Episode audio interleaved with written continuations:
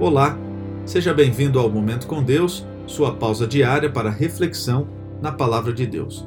O texto de hoje, segunda carta de Paulo aos Coríntios, capítulo 6, verso 16, que diz assim: Que acordo há entre o templo de Deus e os ídolos? Pois somos santuários do Deus vivo.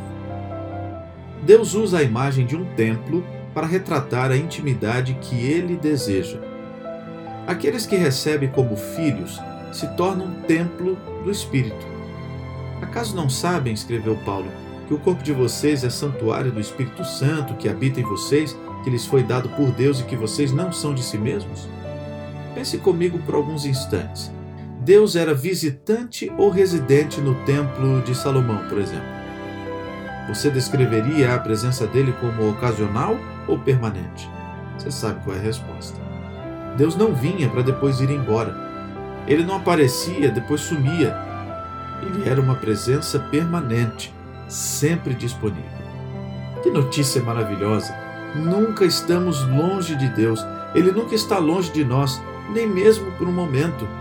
Deus não vem a nós nas manhãs de sábado ou de domingo e então desaparece no restante da semana. Ele permanece conosco, continuamente presente em nossa vida. Não é bom ter a certeza da presença de Deus? Vamos orar?